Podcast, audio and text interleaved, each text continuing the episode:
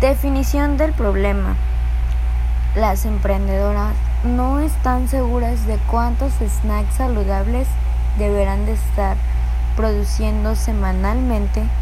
para poder abastecer todo el mercado, ya que ellas inclusive no están seguras si el producto solo estará dirigido al público que realiza deportes o en este caso come saludable. Ellas quisieran que el producto esté dirigido al todo el público en general, incluyendo niños, jóvenes, adultos, personas de la tercera edad. Sabemos que el consumo de calorías va a variar dependiendo de la edad en la que se encuentre la persona y de la condición saludable en la que esté.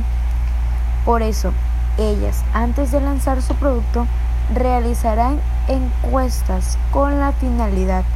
de ver si su producto será aceptado por la población en general. Además de que tienen la idea de no solo tener un sabor específico, ya que sabemos que en los niños es un poco más difícil de que coman algún producto que contenga menos azúcar y de esta manera poder obtener los resultados deseados para así saber cuántos snacks deberán de estar produciendo semanalmente. El tipo de investigación que se llevará a cabo será cuantitativa, ya que este enfoque es el adecuado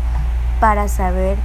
cuántos snacks deberán de estar produciéndose semanalmente y de cuántos sabores, en la cual,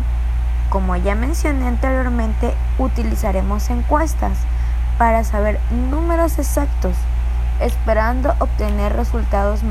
resultados más deseados, los cuales son que los snacks sean del agrado de todo el público a un bajo costo.